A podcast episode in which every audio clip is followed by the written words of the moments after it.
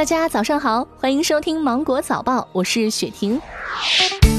中国互联网络信息中心的报告显示，截至二零二零年的三月，中国网民规模为九点零四亿，其中月收入在五千元以上的网民群体占比为百分之二十七点六。也就是说，全国百分之七十二点四的网民，大约有六点五亿人的收入都不足五千元。而在我国网民的群体当中，学生是最多的，占比为百分之二十六点九，其次是个体户和自由职业者，占比为百分之二十二点四。二零二零年，紫禁城迎来了六百年。因为疫情闭关三个月之久的故宫，因疫情防控取得了阶段性的成果，已经做好了开放的准备，将于五月一号有序开放。到时候呢，将采用预约管理、限量管理、分区管理、现场管理，确保景区及民宿各项防控措施逐区逐点的落实到位，严格落实各项疫情防控措施。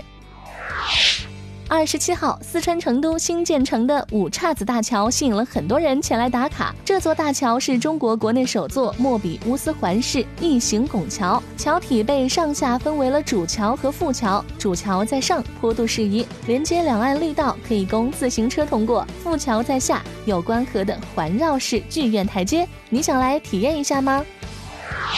近日，老字号杏远斋陷入了一场甜蜜素风波。北京市市场监管局近日公告，标称杏远斋天津饮品有限公司生产、北京鸭儿里记南城餐饮有限公司经营的桂花酸梅汤饮料被抽查出甜蜜素值不符合食品安全国家标准。杏远斋市场部负责人指出，该批次并非杏远斋生产，疑似假冒产品。最近，南京警方接到倪先生报警，称自己八十多岁的父亲囤了满满一屋子的保健品。民警赶到现场后，粗略的计算，老人的保健品价值大概在二十万元左右，不少已经过期了，还有一些是三无产品。随后，民警将老人家里的过期保健品和三无产品全部都带走销毁，并将此事移交给市场监管局处理。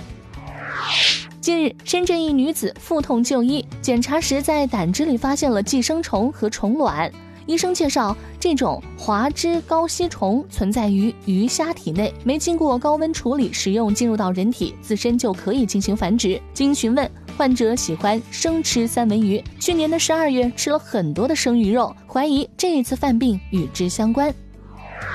著名的医学期刊《柳叶刀》二零一九年发表了一篇中国群体大样本数据，试图去分析哪些生活方式、饮食和感染因素会影响癌症死亡风险。让人震惊的是，中国女性可控的致癌因素排名第一，居然是水果摄入不足。其中，甘肃男女摄入量垫底，青海、西藏、广西、湖北、贵州、新疆、黑龙江、安徽、湖南、江西的朋友也都得加把劲儿了，一天吃个香蕉、苹果、葡萄也该有一两啊。美国媒体 BGR 报道称，苹果有望在今年的秋季推出不少于四种不同的 iPhone 十二机型，所有的机型均具有全屏显示和 5G 支持。其中最便宜的 iPhone 十二价格将在六百至七百美元，这比 iPhone 十一要便宜一百多美元。之所以五点四英寸基本款的 iPhone 十二能降低定价，是因为这款机器可能会用中国显示器制造商京东方制造的 OLED 屏幕。由于多国为遏制疫情，采取了关闭餐厅与商店等封锁措施，土豆出口大国比利时接到的土豆订单骤减，仓库内土豆堆积成山。为了缓解库存过剩，同时保证有收入进账，比利时的农民呼吁比利时国民啊多吃炸薯条。好了，以上就是今天的新闻，我是精英九五电台的雪婷，祝你度过美好的一天，拜拜。